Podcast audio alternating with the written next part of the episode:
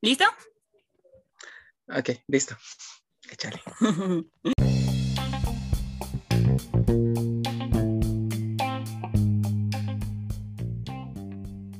Paradigmas de MEX es un proyecto dirigido a todas aquellas personas que no encajan en el molde y buscan otra manera de ver y hacer las cosas. Nosotros sabemos que el turismo puede parecer una actividad con algo previsto y con un patrón establecido. Sin embargo, va más allá de lo que se cree. Aceptar el cambio nunca será sencillo. Pero reconocerlo modifica el futuro. Con Jimena Hernández y Javier González. Acompáñanos. Y rompamos el molde.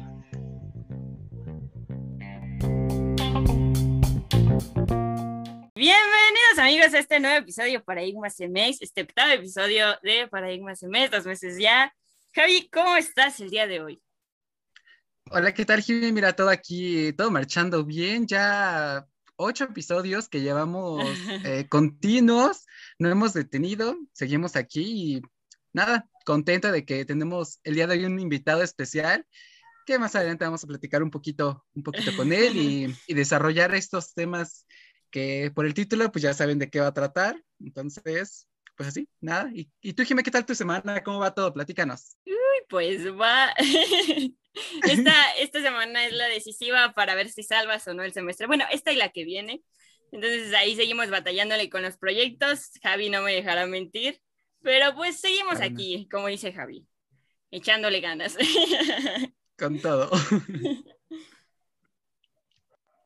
Y bueno, para, para iniciar vamos a entrar un poquito en calor, un poquito en ambiente y eh, vamos a hablar de la relación que tiene el derecho con el turismo. Así es, Jimé. Este, este tema tan intenso que, que se presta para um, hablar demasiado, pero vamos a tratar de, de acortarlo, de ser precisos y de que sea comprensible para todos, ¿no? Y este tema, ¿cómo, cómo se llama, Jimé? ¿Cómo se llama este tema el día de hoy que traemos? Turismo y el derecho, una buena combinación. Exacto, así. Es una buena combinación. Y aquí surge una, una pregunta interesante, ¿no, Jimé? ¿Existe el derecho turístico? Ya nos lo contestarán, amigo, ya nos lo contestarán. Pero como Ya introducción, hay que hablarles un poquito sobre por qué eh, este tema de, de involucrar al derecho con el turismo es muy importante, Javi.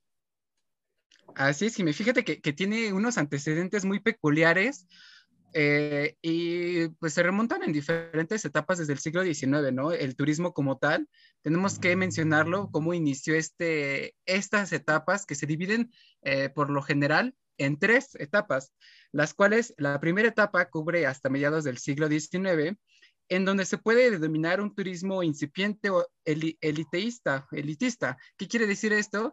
Que ese es el turismo para aquellas personas de esa época que tenían las economías más consolidadas, mejores ingresos económicos y podían hacer este tipo de viajes em, sin repercusión por los gastos que hicieran por ellos. Como Después los estudiantes tenemos- del Gran Turismo. ¿Te acuerdas, Javi? Ah, sí, cierto. O sea, tenían esta parte de la élite, ¿no? Sí, todo esto de viajar por Europa para absorber otras culturas, conocer de otros lados. Y es así como se empieza a desarrollar este, este turismo, esta primera época del turismo que ya conocemos como elitista, ya que eh, ciertos estudiantes se les, se les otorgaba este beneficio económico y esta disposición de tiempo para conocer todos estos lugares de, de Europa, ¿no, Javi? Así es, y, es muy interesante, ¿no? Porque eh, este tipo de turismo fue el, mm, impulsor de, que se consolidara otro tipo de turismo más adelante o que se siguiera preservando esta actividad, ¿no? Que llegamos después al segundo, a la segunda época o a la segunda etapa, la segunda etapa de esto, que se llama el turismo de transición. Este se da en la primera mitad del siglo XX, donde ya se empieza a consolidar un turismo más, eh, por llamarlo masivo, pero no está consolidado como tal. Simplemente se da en algunas regiones de, de Europa más que nada, pero donde ya hay una mayor captación de personas. Sí, justo. Y aquí se puede ver muy, muy marcado el desarrollo de la Segunda Guerra Mundial, ¿no? O sea, después de todo, de todo esto, de la Primera y la Segunda Guerra Mundial, las personas empiezan a buscar un desplazamiento y una forma de recreación que permita, pues, olvidarse de todo esto que causó la guerra, ¿no? Así es, Jimé. Y, Y pues más que nada, como dices, ¿no? Con esta, la Segunda Guerra Mundial, pues generó ese, esa sensación de libertad, de querer salir y explorar nuevos sitios, nuevos lugares, lo que generó lo que llamamos la tercera etapa del turismo, que se dio justamente después de esto, a la segunda mitad del siglo XX, donde ya ahora sí podemos consolidar el turismo masivo, donde se caracteriza por esta, este apego de, las personas de viajar hacia diferentes partes del mundo pero pues ya de forma masiva, ¿qué quiere decir? Pues que muchas personas visitaban los lugares, consolidándose los primeros como los destinos de sol y playa. Sí, y fíjate, aquí en México se puede dar eh, muy marcado este evento, que esta tercera época, con Acapulco, que fue en los 70 cuando se empezó a desarrollar por completo, y es cuando surge la necesidad eh, de órganos del Estado para que regulen esta actividad, ¿no?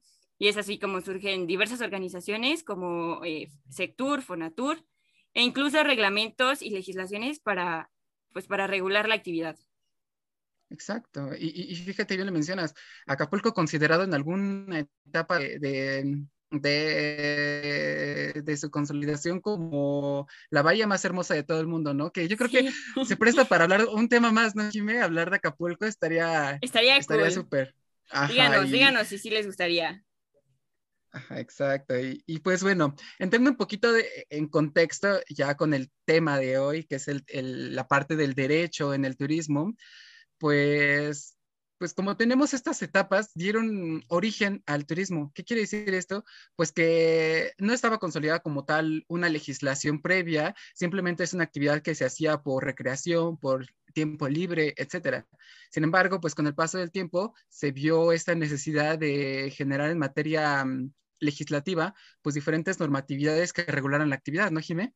Sí, justo, y empieza todo este desarrollo, eh, este, toda esta involucración em, normativa, ¿no? Porque si bien tenemos varias legislaciones, reglamentos, pero también muchas normas oficiales o muchas normas ambientales que impactan en el turismo y que pueden llegar a ser eh, necesarias para el desarrollo turístico en sí. Pero bueno, Javi, ya dándole una entrada a nuestro invitado, hoy vamos a presentar a alguien muy especial, eh, Daniel Regalado, que está cursando la licenciatura en Derecho y cuenta con más de siete años de experiencia en diversas empresas. Ha tomado también eh, diversos cursos y diplomados eh, respecto al derecho y derecho laboral. Y sin más, damos la bienvenida a nuestro invitado. Daniel, ¿cómo estás el día de hoy? Hola, ¿qué tal? Buenas tardes, Jime, Javi, ¿cómo se encuentran? Yo muy bien. Bien, bien, gracias. alegre, alegre de tener, tenerte aquí, que nos puedas compartir un poquito de tu materia en esto del turismo, que si bien es un gran reto, me imagino también para ti, pero aportarnos este conocimiento es, es de agradecer, ¿no? Y toda nuestra audiencia te lo va a agradecer también. Así que adelante, ¿qué nos puedes decir un poquito de esto, Dan? A ver, y, para, para, para entrar así este, más, más en contexto, hay que responder la pregunta que habíamos hecho, Javi. ¿El ah, derecho turístico existe? Yo les tengo una mejor pregunta desde que me comentaron sobre pues la participación que podía tener con ustedes. ¿Creen que debería de existir el derecho turístico? No se vale contestar con otras preguntas. Pues fíjate que es interesante, es interesante. Yo considero, es lo que le estaba comentando hace un rato aquí, me puse a leer un poquito a fondo y pese a que me gusta todo esto del turismo, pues el derecho es para todo, ¿no? No es como que sea en específico para alguna materia, simplemente se adecua para las necesidades que se tienen en ciertos momentos, para ciertas actividades, pero me atrevería a decir que no. Yo en lo particular me atrevería a decir que sí, si bien el, turismo se, se se lleva a cabo a partir de diversas legislaciones, como dice Javi, nos, nos, agarramos de todos lados para llevar la actividad a flote. Sin embargo, han surgido diversas leyes, como la Ley Federal del Turismo, Ley General del Turismo, que es un, un, órgano fundamental aquí en México para la regulación del turismo y también pues su reglamento, ¿no? Que eh, este, esta, esta ley ha promovido pues la actividad de la manera adecuada y se pretende que eh, los turistas y la propia, los propios inversores de que, que toda esta empresa privada que pretende invertir en el turismo dentro de México, pues esté acotada en esta ley. Perfecto. Como les había mencionado, pues fue un tema del que me puse a investigar a profundidad. Yo sé que a lo mejor es muy amplio, como todo en el derecho, pero vamos a tratar de ser lo más eh, simples y concisos en poder ver por qué el derecho turístico debería sí o no existir y tener una más pisa. Principalmente, entre abogados, se podría decir, es cuando te preguntan, ¿qué es el derecho? Bueno, el derecho se lo define la mayoría de, abogados como un conjunto de normas jurídicas que establece derechos y obligaciones. Sin embargo, a palabras de Luis Toranzo, nos habla que es un sistema racional de normas sociales de conducta declaradas obligatorias por la autoridad por considerar las soluciones justas a los problemas de la realidad histórica. Como ustedes bien lo platicaban, el turismo tiene una realidad histórica, tiene eh, normas sociales. Eso nos permite decir que el turismo ya tiene las principales fuentes, tanto eh, social, bueno, vámonos a, un poquito más técnico, costumbre, lo que es histórico, en este caso, las fuentes reales para poderse considerar ya una rama. No sé si eh, soy un poquito conciso con esa parte. Sí, sí, estás perfecta. Está perfecto hasta ahorita. Eh, síguele, tú síguele, que, que, está interesante esta parte y como bien lo mencionas, ¿no? Tiene bases históricas esto, pero mm, tú, tú adelante, continúa, Dan. Perfecto.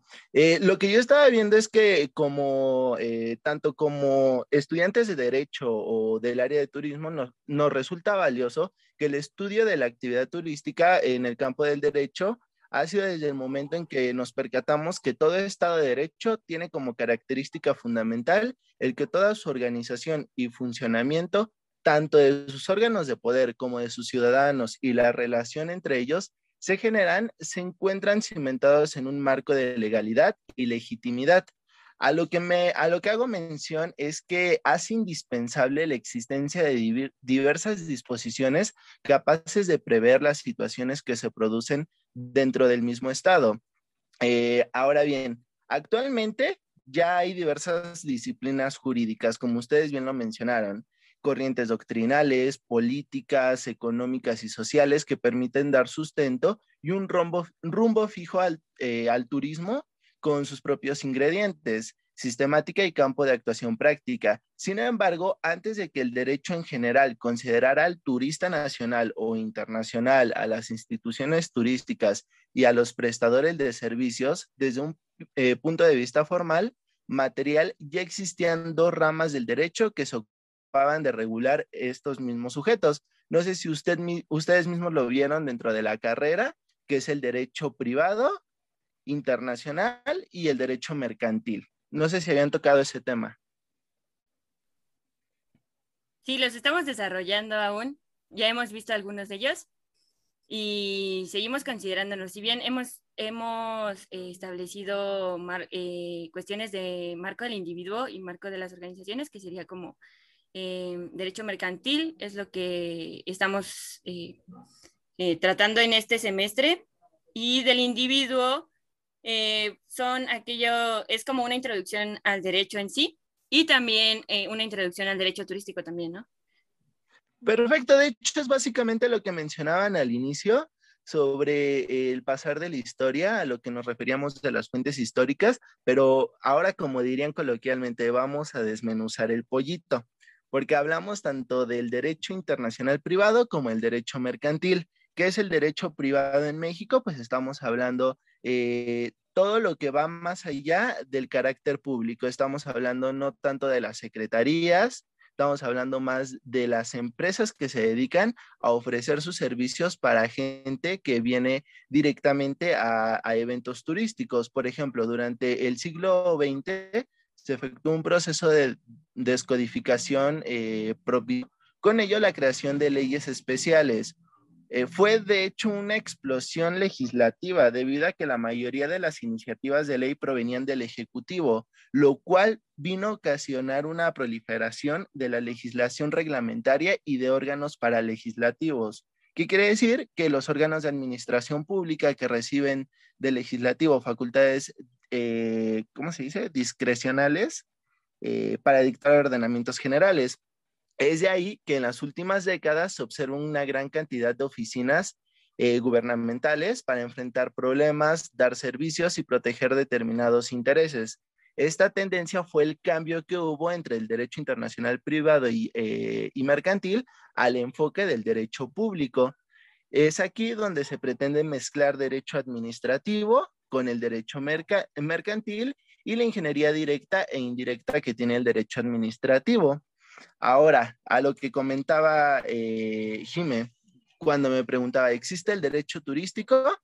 Me dijo, no me respondas con otra pregunta. Bueno, en términos generales, es menester y comprender el marco jurídico del, del turismo. Dicho marco jurídico se conforma por legislación, jurisprudencia, tratados internacionales, declaraciones, normas oficiales mexicanas, principios de derecho y costumbre. Lo vemos en la pirámide de Kelsen y todo ello hasta hoy en día no se encuentra sistematizado. O sea, sí existe, está ahí, pero no hay una eh, sistematización y orden bajo una misma disciplina jurídica. De tal es su suerte de, de, todo esto que hablamos del turismo, que para tener conocimiento de la regulación jurídica del mismo, no solo tenemos que acudir al derecho internacional privado, que era lo que decíamos cuando cambia, sino que ahora ya también tenemos que acudir al derecho administrativo al derecho mercantil o simplemente en turismo, sino, mm, digo, no simplemente en turismo, sino también vemos la necesidad de derecho constitucional, donde vemos eh, la ley de los extranjeros, o bueno, el tema de, de los extranjeros que se considera extranjeros, de ahí nos tenemos que ir a la ley de migración para poderlo ver, derecho económico, derecho financiero, derecho fiscal, eh, derecho civil, eh, derecho del trabajo para ver eh, realmente cómo pueden venir por tiempo determinado, indefinido o permanente, derecho penal e inclusive el derecho procesal. No sé si quedó resuelta la duda, tal vez a grandes detalles o con más preguntas. Fíjate que, lo mencionas muy bien, todo este, este tipo de, de, leyes que involucran el turismo, más que nada para su regulación. Me mencionaste algo que que justamente le diste al blanco en la cuestión del turismo, que es la parte de servicios, ya que pues nosotros o la parte del turismo es para la prestación de los servicios y por lo tanto la regulación de los mismos. Entonces, uh, yo me quedo con que uh, esta parte de, de, de, la cuestión de la legislación de las leyes que nos mencionaste, pues, eh, por ejemplo, la de ley de inversiones extranjeras, pues tienen cada una un propósito, ¿no? En este caso, esta ley, pues su objetivo es determinar las reglas para canalizar la inversión extranjera hacia el país, que como lo vemos en materia turística, pues la inversión es parte fundamental del desarrollo en una región o para crear, innovar, entre otras cuestiones, ¿no? Entonces, pues, ah, bien lo mencionas, todo este tipo de, cuestiones eh, de leyes siempre van a converger en favor de, de, la materia del derecho y en materia del turismo. Y en ese aspecto... Sí, dime. En ese aspecto también se da, eh, pues, todos estos desarrollos de migración, ¿no? Si bien eh, el turismo no es un esquema que se lleve nada más como a nivel local, se lleva a nivel local, regional, nacional e incluso internacional. Entonces, todos estos esquemas se, se, se pueden observar eh, aparte de, como mencionaba Javi y como tú mencionabas de los esquemas de, de, los extranjeros, pues este desarrollo de la inversión, que si bien de, de la migración, perdón, que si bien eh, México es reconocido como uno de los primeros países en recibir eh, turistas internacionales, ¿no? Entonces, más o menos, ¿cómo se desarrolla este esquema? A ver, cuéntanos. El esquema para la recepción de la migración eh, o bien de, del aspecto que estábamos hablando sobre las inversiones extranjeras. Porque bueno, de ahí partimos a dos vertientes. Por ejemplo, si nos vamos a inversiones extranjeras que tenemos para espacios turísticos, porque también las hay, pues siempre se tiene que regular por la ley de inversiones, donde nos habla en sus artículos séptimo y octavo sobre eh, la cantidad de porcentaje que puede tener un extranjero eh, en una empresa mexicana, en una sociedad mercantil. También depende del tipo de sociedad, ya sea anónima, de capital variable, inclusive una asociación civil. Ahora, si nos vamos por el tema de la migración, pues estamos hablando de un tema un poquito más amplio debido a que el tema de la migración en México tiene una regulación donde nos habla de tres aspectos, como les comentaba, es el turista, eh, el principal migrante. Después estábamos hablando del tiempo indefinido. Llega, no sabe cuándo va a salir, pero obviamente tiene el aspecto de poder estar el tiempo indefinido o el permanente, que llega y obviamente se va a quedar en México por largo tiempo y esta persona también lo relacionamos para lo que es el tema de las inversiones. Obviamente el tipo de migrante que va a llegar al país va a ser el que va a poder realizar su inversión.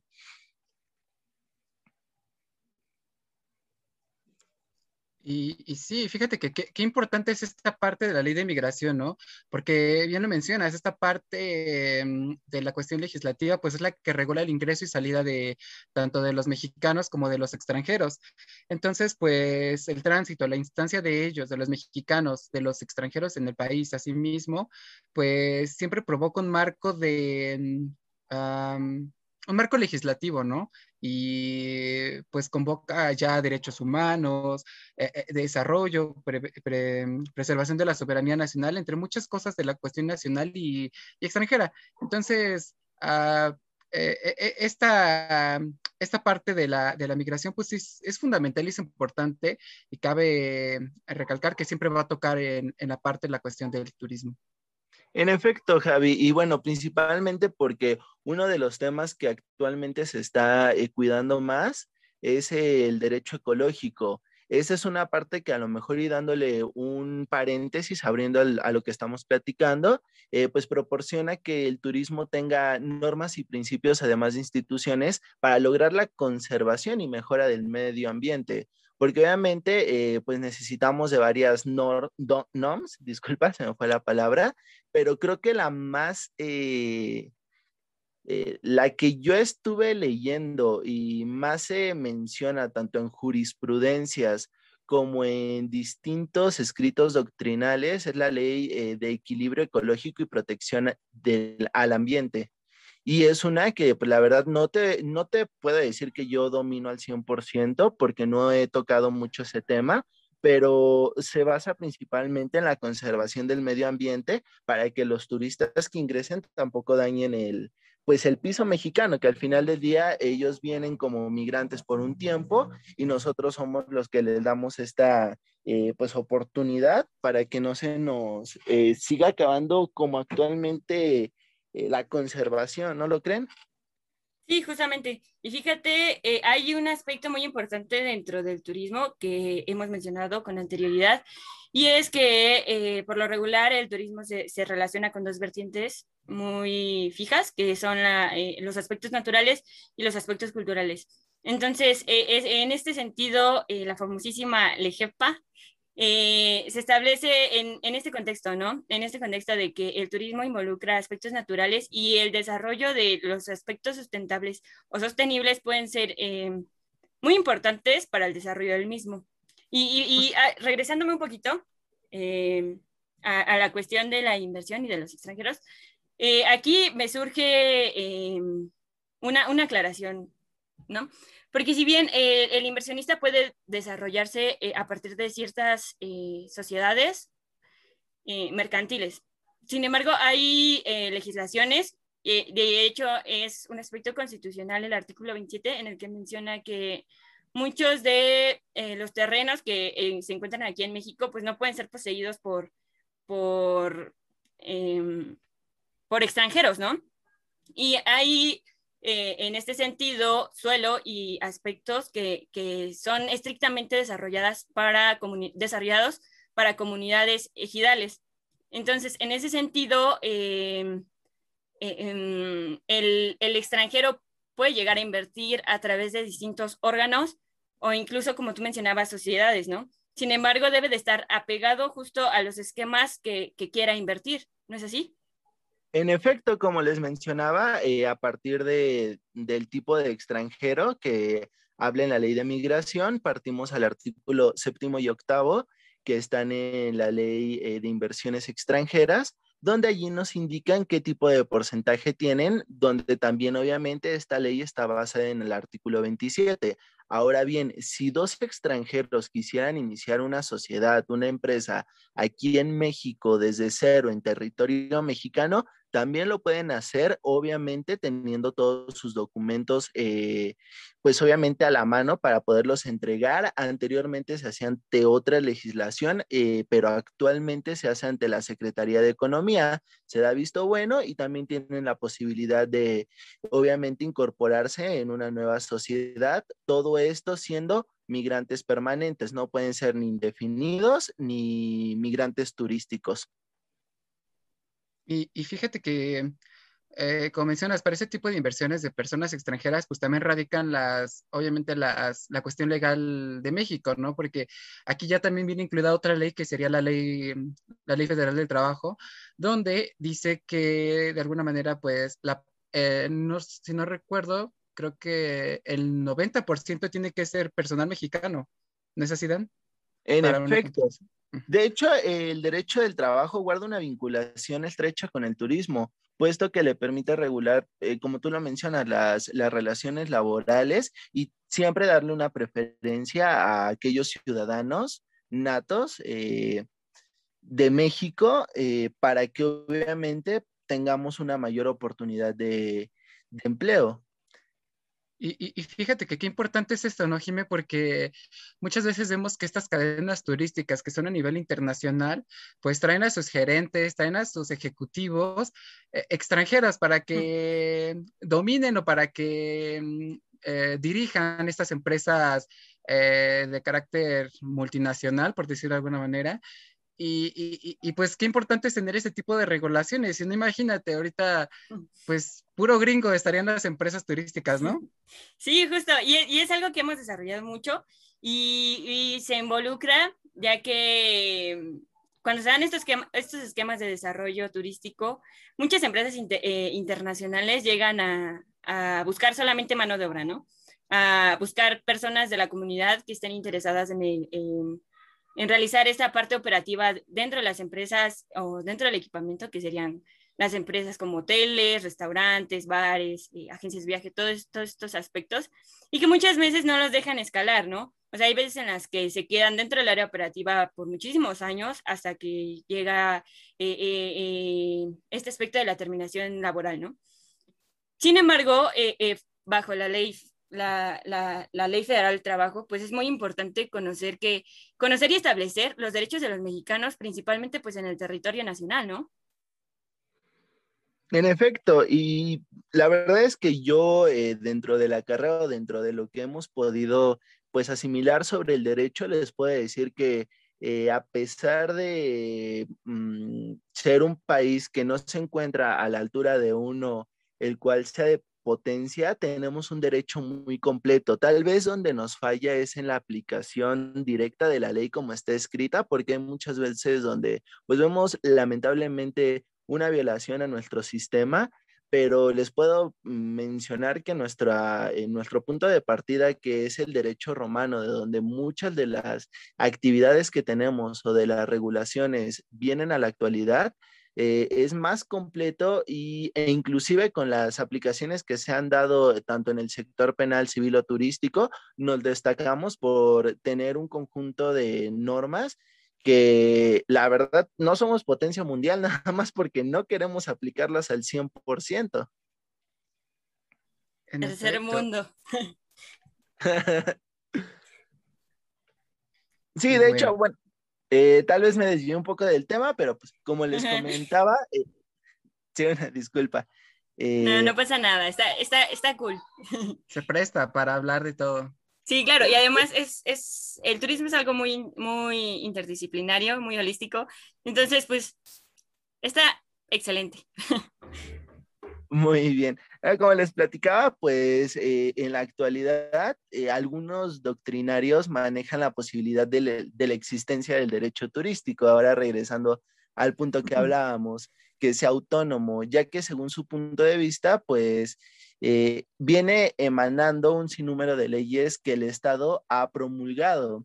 Para regular el fenómeno del turismo y porque han surgido órganos y autoridades encargados de su aplicación. Si te das cuenta, pues lo vamos comparando con otras ramas que se pueden ver muy sencillamente, eh, los cuales constituyen elementos que sirven de fundamento para su creación. Yo creo que de las que, de las em, opiniones o más bien de lo que hablan juristas tanto mexicanos, me basé más en los mexicanos, creo que el doctor José Luis Villaseñor Dávalos y eh, para Bonet Correa, que bueno, no es mexicano, de decir, eh, son los que más tienen una opinión concreta de todo lo que se podría hablar sobre el derecho turístico. Por ejemplo, Villaseñor nos dice que para él es un conjunto o cuerpo de normas jurídicas que con motivo del turismo regula los actos y relaciones que se dan entre el turista, los prestadores del servicio turístico y el Estado. Creo que mayor definición posible no podría haber. ¿O ustedes qué opinan? Mm, tal vez eh, eh, integrar esa parte de la de servicios o, consideras que ya lo está vinculando dentro de esta definición? Sí, yo considero que ya va integrado tanto turista, prestación de servicios y el Estado. De la misma forma, yo, yo siento que involucra a los, a los tres sectores, ¿no? Al sector público, privado y al sector social, ya que eh, pues con esto no nada más se, se desarrolla el público y el privado, sino el social también se involucra en este aspecto.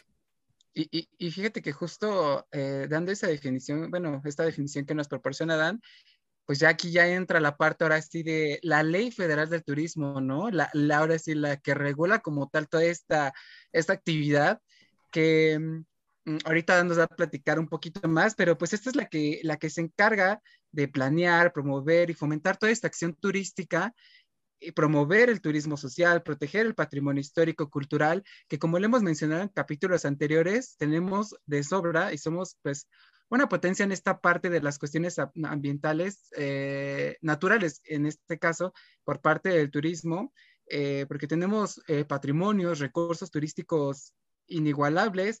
Además, pues tenemos un sinfín de, pues, cosas por hacer en esta materia. Y, fíjate que, mm, bueno, quiero dar un dato aquí en este, en este aspecto, que esta, esta ley fue recientemente, ah, si no me recuerdo, en 2018, ah, modificada en algún punto, no recuerdo si se ha modificado más, pero por el CPTM, ¿te acuerdas, El, el Centro de Promoción Turística de México, exactamente. Ah, este era un órgano. ya está extinto hoy, 2021. Exacto, este se encargaba de, mm, dar la promoción de nuestro país como tal la marca México a nivel internacional y a nivel nacional.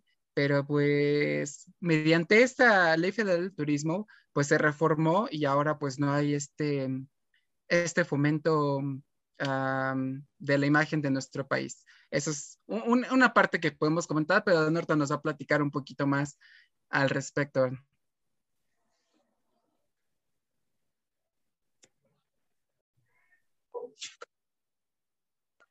Sí, Javi, como te, bueno, les platicaba, eh, actualmente, como bien lo comentas, la Ley Federal de Turismo y Protección al Consumidor creo que son las más fundamentales y ahorita les voy a mencionar por qué se integra esto de la Ley Federal de Protección al Consumidor. Principalmente, eh, como bien lo sabemos, la Ley Federal del Turismo se fundamenta en los artículos 90 constitucional y 42 de la Ley Orgánica de la Administración Pública Federal y en la Ley Federal de Turismo. Eh, disculpa, se me fue eh, el, hilo. La Secretaría de Turismo se fundamenta en estos tres órganos, no como tal la Ley del Turismo. Te voy a explicar por qué. Ahora bien, teniendo en consideración esto, nos lleva a la conducción de sus actividades en forma programada. ¿Cuáles son los objetivos que tiene esta ley federal de turismo? Bueno, programar y eh, fomentar la actividad turística, elevar el nivel económico, social y cultural de los habitantes de las entidades federativas con afluencia turística, crear, conservar, mejorar y proteger los atractivos turísticos, preservando el equilibrio ecológico y social de los centros turísticos, eh, orientar y auxiliar a los turistas, además de optimizar los servicios turísticos. ¿Cuál sería eh, el último punto que cabe a detallar o que encuentro? Sería promover el turismo social. ¿Qué estructura tiene esta ley? Bueno, su estructura se basa en que la Secretaría de Turismo, mediante su propia ley y reglamento, regula a los prestadores de servicios turísticos nacionales y extranjeros bajo la siguiente estructura, que es la Comisión Ejecutiva de Turismo. Esta eh, bien se ocupa de entender y resolver los asuntos de carácter turístico que se relacionen con dos o más dependencias o entidades de la Administración Pública Federal y fungir como órgano de consulta para los asuntos de la Secretaría, eh, pues obviamente que considera oportunos. Tenemos que también se encarga de la planeación turística, mm, básicamente elaborar los objetivos, prioridades, políticas que eh, regirán al sector, debiendo investigar las características de la demanda y los atractivos naturales, y culturales con que cuenta cada región a través de sus planificadores. Tenemos la, eh, bueno, la estructura del turismo social, que bien les hablaba, que bueno, se basa en la colectivización o socialización de los viajes eh, los beneficios consisten en facilidades económicas que la Secretaría y otras dependencias que la administran, eh, tanto pública, eh, social y privada. son de desarrollo, de desarrollo turístico prioritario eh, que es la creación y conservación de estas zonas, tanto de la Secretaría de Turismo, que formula las declaratorias correspondientes, como de la del desarrollo social y los gobernantes estatales y municipales. Tenemos otros aspectos, eh, que es la descentralización de funciones y la de, y funda, eh, disculpen, fomento del turismo, la cooperación turística internacional y el Fondo Nacional de Fomento al Turismo.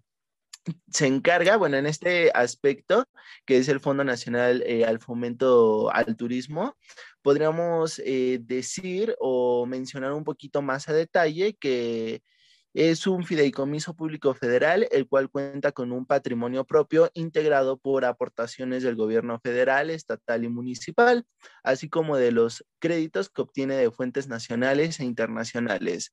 Elabora estudios y proyectos, que identifican las áreas territoriales y de servicios susceptibles, crea y consolida centros turísticos, preservando el equilibrio ecológico y garantizando la prestación adecuada de los servicios, coordina la simplificación y ejecuta obras de infraestructura y urbanización. Eh, se encarga también de la capacitación turística, que son los programas de capacitación, los cuales son organizados por la eh, participación de la propia Secretaría promoviendo el establecimiento de centros de estudios turísticos a nivel técnico y profesional. Otras de las estructuras que vemos en esta ley, porque les digo, es, es un poquito amplia, la verdad, eh, para comentarla eh, tan a detalle, pero vemos el Registro Nacional de Turismo, la protección al turista, la verificación, también vemos de las sanciones y el recurso de revisión y el marco jurídico de la Secretaría de eh, Turismo. También consolida la estructura de la Secretaría de Turismo, las facultades del secretario, las facultades de las subsecretarias, eh, facultades de cada una de las direcciones generales, que pues eh, la verdad son bastantes. Está la Dirección General de Programas Regionales, la Dirección General de Desarrollo de Productos Turísticos, la Dirección General, eh, ¿cómo se llama? Mm, de Mejora Regulatoria, la Dirección General de Desarrollo de la Cultura Turística, la Dirección General de Información y Análisis, entre otras cinco que yo creo que se nos va, se nos va eh, el, todo el tiempo del podcast en platicar sobre de ellas. Pero la verdad es que esta ley, eh, como bien lo menciona, pues tiene una estrecha correlación con la ley de protección al consumidor, como lo podemos ver en la estructura, y considero que todo va en una relación a que podamos tener, eh, pues tanto en la Secretaría una buena subdivisión, como que cada uno tenga la jerarquía y sepa hasta dónde llegan sus limitaciones.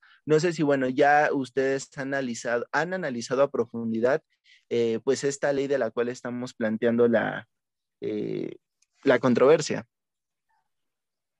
Sí, fíjate que sí hemos eh, hecho un análisis previo de, de, este tipo de, de, la ley y justamente mencionabas el, el fondo, el Fonatur, prácticamente el Fondo Nacional de Fomento del Turismo, que como lo hemos visto a lo largo del tiempo, pues ha hecho cosas o ha hecho grandes aportaciones en materia turística como es, son los CIPS, ¿no? Que es este, el de Cancún, el, los, los, cabos, ¿no? Sí, sí, los cabos, ¿no, Jimé? Está otro, el son de... cinco principales. Ah, También Eh, está el de Cihuatanejo, sí, Cihuatanejo, ¿no? El de Ixtapa. Ajá, es el mismo, Ixtapa. Ixtapa Ajá, Iguatanejo. ándale, exactamente. Y, y hace mucho que, que justamente platicando en el podcast pasado, decíamos un poquito que tuvimos una reunión con estas personalidades de, de Fonatur, donde pues mm, como tal ya mm, a, la fecha de hoy se encargan más de la evaluación de los proyectos de desarrollo turístico que se le envían a sus, a, sus oficinas. Sin embargo, la parte del fomento de, la cuestión económica de la inversión, pues ya no recae directamente en ellos. Sin embargo, siguen conservando este nombre a pesar de, mm, de la situación. Y también que se va desarrollando a partir de las tendencias, pues si vemos los CIPS, que son, como mencionaba Javi, los centros integralmente planeados, pues básicamente están pegaditos a la costa, ¿no? Que es un turismo de sol y playa y un turismo de masas, eh, turismo tradicional. Entonces, bajo este aspecto, el, el, desarrollo de nuevas tendencias y el desarrollo de nuevos proyectos de inversión deben de ser muy importante que sea bajo esquemas sostenibles y sustentables, ¿no? Y eh, en sí. otra cuestión, eh, enfocado ya en, en, la ley que mencionaba Dani, que es la, la ley federal de, eh, del turismo, pues podemos ver muchas cosas con relación a ella, ¿no? O sea, si bien hay una parte eh, establecida que es lo de Fonatur, pero también da, da las instrucciones para la secretaría en sí, que eh, entonces se puede dar se, o se puede dar a notar que la ley principalmente y después pues su reglamento obviamente eh, establece el órgano principal eh, de forma normativa para estas dos instituciones que, que son el, la principal representación del turismo en México. Y algo que me llama mucho la atención de esta ley es que eh, en esta se, se estipulan eh, conceptos de, de, políticas y planeación turística, ¿no? Como bien, como bien mencionaba Dan, hay muchas cuestiones que eh, se deben de tener en cuenta, como pues el atlas turístico, que es toda esta recopilación de, de, los elementos de los sitios turísticos con que cuenta el país, el turismo social, el turismo accesible incluso, que, que es algo que estábamos viendo el capítulo pasado, y con la diferenciación entre el turismo incluyente y el inclusivo, ¿no? Y aquí se, se, se suma este término, además, que es el accesible. Entonces, ya nos comentarán ustedes o, aquí entre nosotros, a ver, Javi, ¿tú en dónde crees que entra el accesible? ¿En el, en el incluyente o en el inclusivo? ¿O es otra rama? Accesible.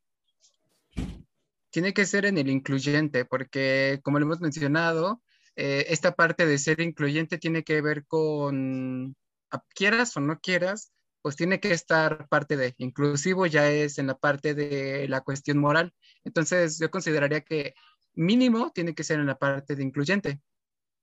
Justo. Y también se deben, o sea, en este de accesible, turismo accesible, debe de, de, establecer todas estas cuestiones que, que ya mencionaba Dan, ¿no? De, de, la infraestructura, de cuestiones eh, organizativas o, u organizacionales, perdón, que, que garanticen este turismo hacia las demás personas y que represente también una fuente de desarrollo para el propio sector y para la nación.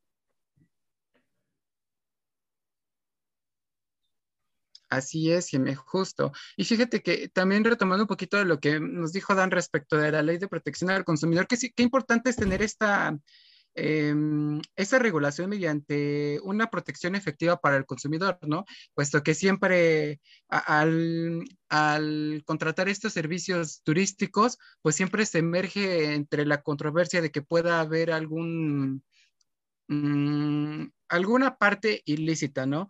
Entonces... Um, sí, de hecho, eh, sin interrumpirte, claro. eh, pero por ejemplo, lo vemos muy, muy arraigado lo que bien mencionabas, el, el tema de los eh, fraudes, tanto en el aspecto penal, que pues sí tiene una gran relación con el turista, ya que eh, un prestador de servicios turísticos eh, podría darse el caso que se convierta en un sujeto pasivo o activo de delito, en dado en donde se vean mm, seriamente afectados o dañados bienes o intereses jurídicos que deban ser tutelados por el derecho.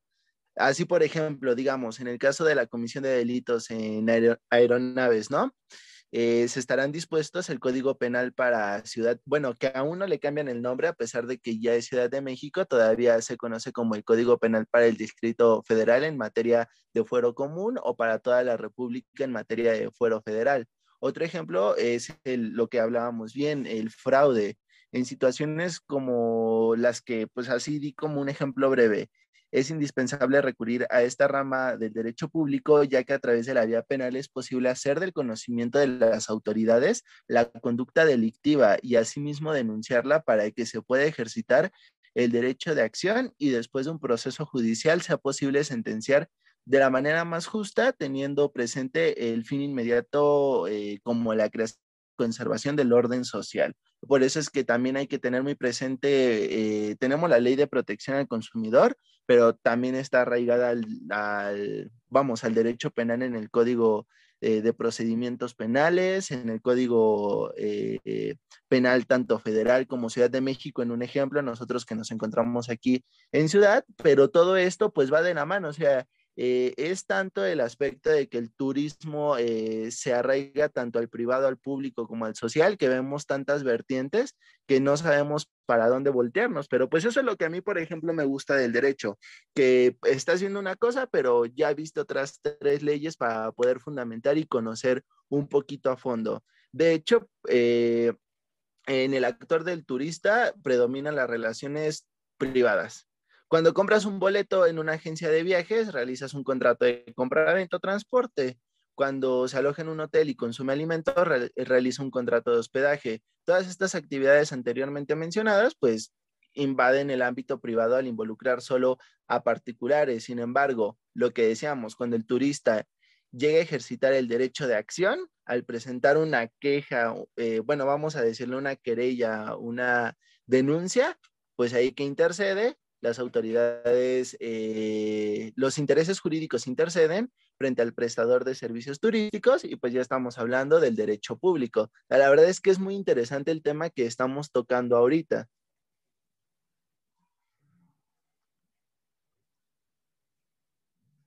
Sí, y más porque muchas ocasiones también, el, eh, o sea, si los propios mexicanos no denuncian, y imagínate los extranjeros, ¿no? Que tampoco, o sea, ni siquiera saben muchas ocasiones cómo hacerlo y cómo llevar a cabo este proceso que eh, básicamente es un aspecto de inseguridad en estas cuestiones sobre el consumidor, ¿no? Sin embargo, hay muchas, hay muchas veces en que eh, este aspecto llega a impactar directamente con la prestación del servicio y además con el desarrollo del destino porque eh, lo hemos hablado en muchas ocasiones que em, la publicidad de boca en boca es la mejor y también la peor, ¿no? O sea, es muy fácil de, de, expandir, pero también muy difícil de quitar, porque es, en este aspecto, pues eh, eh, debemos de garantizar no nada más a los, a los ciudadanos mexicanos, sino también a, a aquellos personajes o aquellos aquellas personas extranjeras que en este caso vendrían siendo los turistas internacionales sobre este aspecto de, de, garantizar la protección al consumidor y además eh, aspectos que en muchas ocasiones no tomamos en cuenta de inseguridad, ¿no? Eh, y se puede dar a conocer como aspectos de tránsito, eh, aspectos de desarrollo de ventas, no sé, atención al cliente, y que no son tomadas en cuenta de la manera adecuada. En efecto, eh, en México lamentablemente tenemos un, tema de inseguridad muy grande y pues mucho de eso hay que tenerlo en relación cuando se abre el aspecto turístico, porque pues llega el turista, está en Ciudad de México tomándose unas fotos, no sé, vamos a dar el ejemplo del Zócalo, llega un Brian cualquiera, un día cualquiera, y pues ya, ya, le quitó el teléfono, ya, ya, le quitó la cartera. Digo, no, no saben qué es qué es el dólar, viene el Brian, pero pues va a investigar a lo mejor en internet si lo puede cambiar con su dealer, pero al final del día es algo que se tiene eh, que tener bien presente cuando se abre este aspecto turístico. Por eso es que eh, en estas zonas que son un, un, poquito más concurridas por extranjeros, es que hay una mayor seguridad, entre comillas. Sin embargo, eh, pues sí, sí es este, preocupante porque imagínate, eh, teniendo en cuenta que ya existen todas estas todas estas estructuras y jerarquías, aún se da, aún se da a grandes rasgos la inseguridad. Justamente, el Brian o el Kevin, ¿no? Cualquiera de los dos siempre hace de las suyas. Y sí, qué, qué importante es esta parte de, mm, ah, de también hablar de, la parte de la seguridad con respecto al turista, porque a final de cuentas es la imagen que vamos a darle al público o a, que regresen aquellos turistas.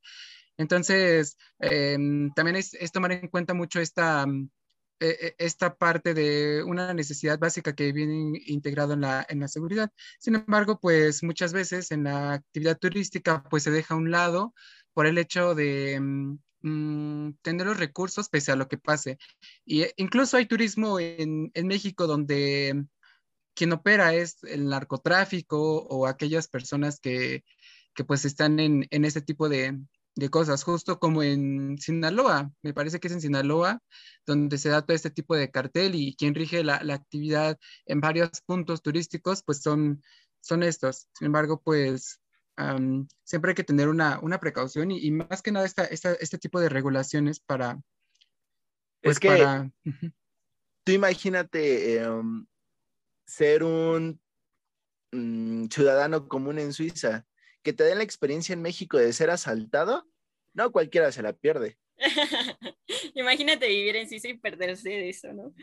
Eh, de hecho, hay, hay, atracciones turísticas dentro de México y alrededor de todo el mundo que desarrollan este esquema del turismo negro, ¿no? Eh, que, que, si bien no es como una experiencia agradable eh, y que puede ser con eventos que que pueden ser desagradables o que fueron eh, muy catastróficos en su punto. Pero aquí en México contamos con uno en específico y justo es en la frontera, en donde varios, no sé eh, si conozcan sobre él, pero... No, la verdad no. Eh, hay, hay ciertos personajes que, no sé, tú contratas el servicio y te dicen, vamos a tener una experiencia de cruzar la frontera.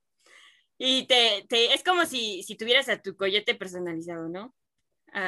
y, y, en este sentido, pues se desarrolla este, este aspecto de migración, de, de marginación que también desarrollan pues la, las personas mexicanas y latinoamericanas que pretenden pasar a los Estados Unidos, ¿no?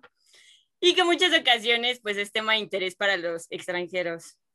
No, y hasta, hasta para uno, porque no había escuchado esto del turismo negro, o sea, te, dan la experiencia de, ir con el pollero apretado con gente sudando para cruzar la frontera, es, es algo nuevo. Sí, y ese turismo negro también abarca cuestiones como ah, de ir a, digamos, a cuestiones de religión o magia negra, ¿no? Que tú vas por gusto para ver. Hay una, me parece que aquí en Ecatepec, donde está esta, la Virgen de la Santa Muerte, o no sé cómo le llaman. No, en, también, en Tepito. Ah, en Tepito, fíjate. Y esto también se considera como turismo negro. Y, entra como toda esta adrenalina, ¿no? De conocer eh, las tradiciones y en ocasiones el modo de vivir de, la, de los propios ciudadanos y de la propia de hecho, comunidad. Ajá. De hecho, viajar a Alemania para la parte de esto de lo que pasó con la Segunda Guerra Mundial también es turismo negro, porque a final de cuentas, de alguna manera vas por morbo a ver qué, pues qué pasó, ¿no? ¿Cómo vivieron esa, aquellas personas, las cámaras de concentración, entre otras cosas? Pues todo esto es eh, eh, este turismo. Pero quiero suponer que ya al considerarse parte del turismo debe, debe de estar bastante concurrido, ¿no? Bastante. creo que nos desviamos un poco del tema, pero, pero la verdad es que es algo muy interesante, no, no lo conocía al 100%, o sea, ya ya vivía yo la experiencia de los asaltos y todo esto, pero pues ya, ya pagar por ellos, pues sí se hace rentable y negocio. Ya, ya me imaginé poniendo un camión de Tacuba donde, contrate, eh, donde tenga eh, mi base de extranjeros que se suban y no sé, algún amigo, Brian, Kevin, se suba, asalte además ganas, no, está, está increíble. Este. Obviamente, pues todo, todo este, este desarrollo del turismo negro y de esta experiencia en concreto de, de, del turismo fronterizo, pues no se lleva a cabo de la forma 100% real, ¿verdad? Y, ah, también establece criterios para que, en este caso, el ejemplo que estás proponiendo, pues le regresen sus cosas. Pero sí, o sea, imagínate el grado de, de del extranjero o de, la, de las personas que quieren vivir esta experiencia. Y, y también eh, la publicidad que se lleva a cabo. Creo que también, imagínate, en Colombia desarrollan este esquema del trayecto de Pablo Escobar sobre, eh, eh, no sé, sus casas. bolsitas de coca para ir disfrutando en el camino. casi, casi. No, tampoco sabía eso sobre el trayecto de, Pablo Escobar. O sea, la verdad es que es un tema también muy interesante. Yo, yo la verdad, como seguidor, les recomiendo que en algún momento hagan un, podcast hablando de todo esto del turismo negro. Creo que tendría muy, muy buena recepción, o por lo menos ahí yo estaría desde primera hora. Pero en el aspecto de lo que nos atendía sobre el derecho turístico, eh, bueno, a mí me gustaría concluir, no, sé ustedes, pero a partir de todo lo que hemos hablado, en atención a lo comentado tanto eh, sobre los ejemplos que les di, tanto lo que vimos en la ley, pues, es, eh, pues podemos hablar que el turista o el derecho turístico goza de un carácter ambivalente, ya que constituye un derecho material y un derecho formal. Es considerado derecho material en cuanto que determina los derechos y obligaciones de las personas jurídicas que intervienen en la relación que surge como motivo de la actividad turística. Creo que sería lo, eh, lo más importante sobre el derecho material. Y de derecho formal, pues estaríamos hablando en tanto que determina las formas de los actos jurídicos y procedimientos judiciales. En relación a esto y a la importancia que reviste la actividad turística y con atención al extenso y complejo marco jurídico en el cual pues lo hemos sustentado, eh, tanto el turismo, pero sin adecuada sistematización, nos lleva o me lleva, o no sé ustedes, pero nos llevaría a proponer que sí, si hay una creación formal del derecho turístico. No sé, Jimé me había dicho que sí, que sí estaba de acuerdo que lo hubiera. No sé, Javi, ya con todo esto te hice cambiar de opinión, sigues en, en tu no. Fíjate que, que, que pensándolo bien, pues hay muchas partes del turismo en esta cuestión legislativa que, que, que, me dejan pensando, ¿no? Y tengo esa, esa perspectiva mm, un tanto cruda, pero créeme, yo creo que esta plática me ayudó para abrirme un poquito más. Y sí, hay mucha parte que, que, integra el turismo como tal en las leyes, más que nada en esta ley, ley federal de turismo, que sí o sí, pues es justamente para esta materia. En efecto, Javi. Pero pues me alegra haber podido eh, pues abrirte un poquito más a que eh, tal vez lo veas de, otro aspecto. Igual a todos los que nos están escuchando, espero pues haberles eh, proporcionado tal vez algo que no conocíamos al 100% o motivarlos a investigar. La verdad es que yo sabía que Jimmy me iba a apoyar, entonces por eso ya sabía que Ah, fue por eso, Jimmy. No, no, no, ¿cómo crees, amigo? De hecho, ahorita iba a hacer una observación y es que hay cuestiones ambientales que, que no tocamos mucho, que, como las normas ambientales mexicanas o, o, aspectos más técnicos, ¿no? Como las normas oficiales mexicanas en sí, que pueden irse enfocadas justo a esto de los servicios. Si bien hay varias que, que los toman en cuenta y que toman en cuenta su, su operación y el grado de, de, pues, contaminación que pueden llegar a tener todos estos aspectos. Sin embargo, no sean el clavo de la manera adecuada, ¿no?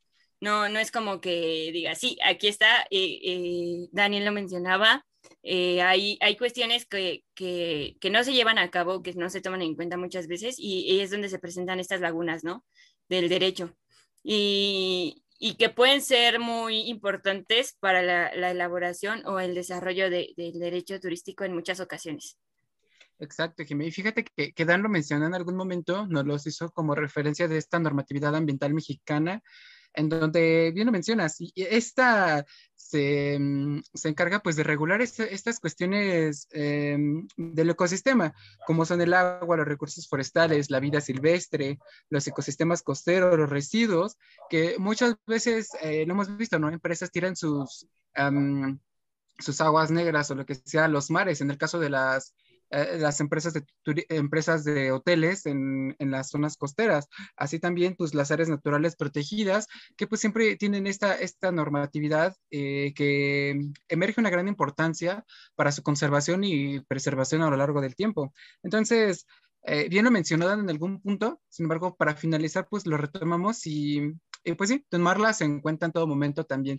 Y antes de que terminemos, fíjate que yo quería iniciar con algo o dar un, un este, mm, mm, como una definición o algo así de, de, derecho turístico, pero queda bien con la parte corta nos mencionó dando su conclusión del derecho turístico. Yo tengo aquí un, una nota que había escrito que es la legislación turística pertenece tanto al derecho público en cuanto a las relaciones del Estado, como derecho privado por la regulación de las relaciones entre particulares y el derecho social, ya que sin duda esta disciplina contiene normas que regulan las relaciones entre prestadores de servicios y consumidores, que como ya lo vimos alrededor de todo este, este capítulo, pues esta prestación de servicios y las regulaciones entre los consumidores, como fue la... Em, la ley general, la, ley de protección al consumidor, pues eh, eh, eh, implican todo ese tipo de cuestiones. Entonces, em, de manera resumida, yo, yo me quedé con esa, esa idea. Muy bien. Perfecto, creo que, que, es un muy buen enfoque con el que te quedaste, Javi, y pues sí, se complementa con todo lo que platicábamos. Ay, qué capítulo, ¿no, Jimé? Siento que va a haber mucha confusión entre nuestro, nuestros sintonizantes, nuestros escuchas. Sin embargo, no pasa de que aprendan algo más. Sí, rompan el molde, pues. Si no lo entienden, pues regresen, se está pregrabado, no pasa nada. y bueno, ya para terminar, amigos, este, les recomendamos aquí entre nosotros tres que conozcan eh, eh, bueno, una recomendación así en general, antes de viajar, conozcan em, el destino, las reglamentaciones que los involucren y eh, sobre todo los derechos y obligaciones que tienen al visitar ese destino, ¿no? Eh, siempre recuerden preservarlo, conservarlo y desarrollarse de la manera adecuada siempre que viajen. Ser unos turistas responsables, más que nada, ¿no? Sí, por favor, sean, siempre pues, responsables. Exacto. Y Dan, pues nos dio un gusto tenerte aquí. Muchas gracias por compartirnos todos estos temas que son de tu interés y aplicados en el turismo, pues qué mejor, ¿no? Y en verdad te agradecemos y esperamos tenerte en algún otro episodio cuando se dé la oportunidad. Eh, pues a mí me cabe o recargo que les agradezco mucho la oportunidad de estar. Eh, soy un gran fan eh, y de igual manera, este, pues cualquier eh, otro día que lo lleguen a necesitar, pues aquí estamos, a lo mejor ya no sobre el área de derecho, como bien lo mencionaba Jime, también cuento con siete años eh, laborando, pero en el área de ventas. Igual si quieren algo relacionado a un tema de esta índole, también lo puedo hacer sin ningún problema. Y tanto a ustedes como a todos los eh, espectadores que tienen, pues les pido y que me deseen mucho éxito para este nuevo proyecto que ahorita se está emprendiendo en mi lugar de trabajo, donde por eso llegué un poquito tarde. Una disculpa de antemano. Y pues esperemos todo salga de acuerdo al plan. Fue un gusto estar con ustedes. Les mando un saludo a la distancia y cualquier cosa, pues aquí estamos siempre un placer conversar contigo y contrastar, ¿no? En estos aspectos que, pues muchas veces eh, eh, varios tenemos una postura y otros otra, pero siempre es bueno llegar a una, a una síntesis, ¿no? Formular este, estos dos aspectos, uno en contra y uno en pro, para llegar a un punto medio en donde eh, formulemos este, esta postura. Eh, Dan, te agradezco mucho eh, la participación y sobre todo eh, el desempeño que, has tenido. Yo sé, yo sé, te lo prometo que, que vas a desarrollarte de la manera adecuada en, en, en, tu trabajo y en lo que estés desarrollando. Y pues nada, eso fue todo por el capítulo de hoy. Ya saben, si, si les gustó, háganoslo saber en nuestras redes sociales, coméntalo y compártelo. Javi, ¿cómo estamos en nuestras redes sociales? Sí, mira, estamos en las redes sociales como Paradigmas MX en Facebook e Instagram. También pueden escucharnos a través de Spotify, Google Podcast, eh, Pocket Cast y Radio Public, así como Breaker. Y pues nada, finalizando, pues Dan, yo también te deseo la mejor de las, el mejor éxito, la suerte siempre he pensado que es para los flojos, yo sé que vas a tener mucho éxito y sigue adelante, no, no, no desistas y algún día nos dará el honor tenerte nuevamente por aquí. Y pues nada. Pues nada. Pues muchas gracias. Nada, ya, nada, nada más. Nada más me, no, queda no, decirle no, no, adelante, adelante. A, a los, eh, no sé si son radio escuchas, creo que no, pero Podcast escuchas. síganlos, compártanlos, tienen potencial y ya que sean famosos, ya no digan yo lo conocí cuando inició. Háganos ganar dinero, amigos. Por favor, ya síganos más a menudo. Ah, que tenemos proyectos después, ¿verdad, Jimé? Camisas claro y a ver sí. qué. Vamos a, vamos a vender después. Pero bueno, ya saben, esto fue todo por este capítulo. Acompáñenos la siguiente semana. Cuídense mucho y recuerden, que recuerden, Javi. Siempre romper el molde. Así es, Bye, bye. siempre romper el molde.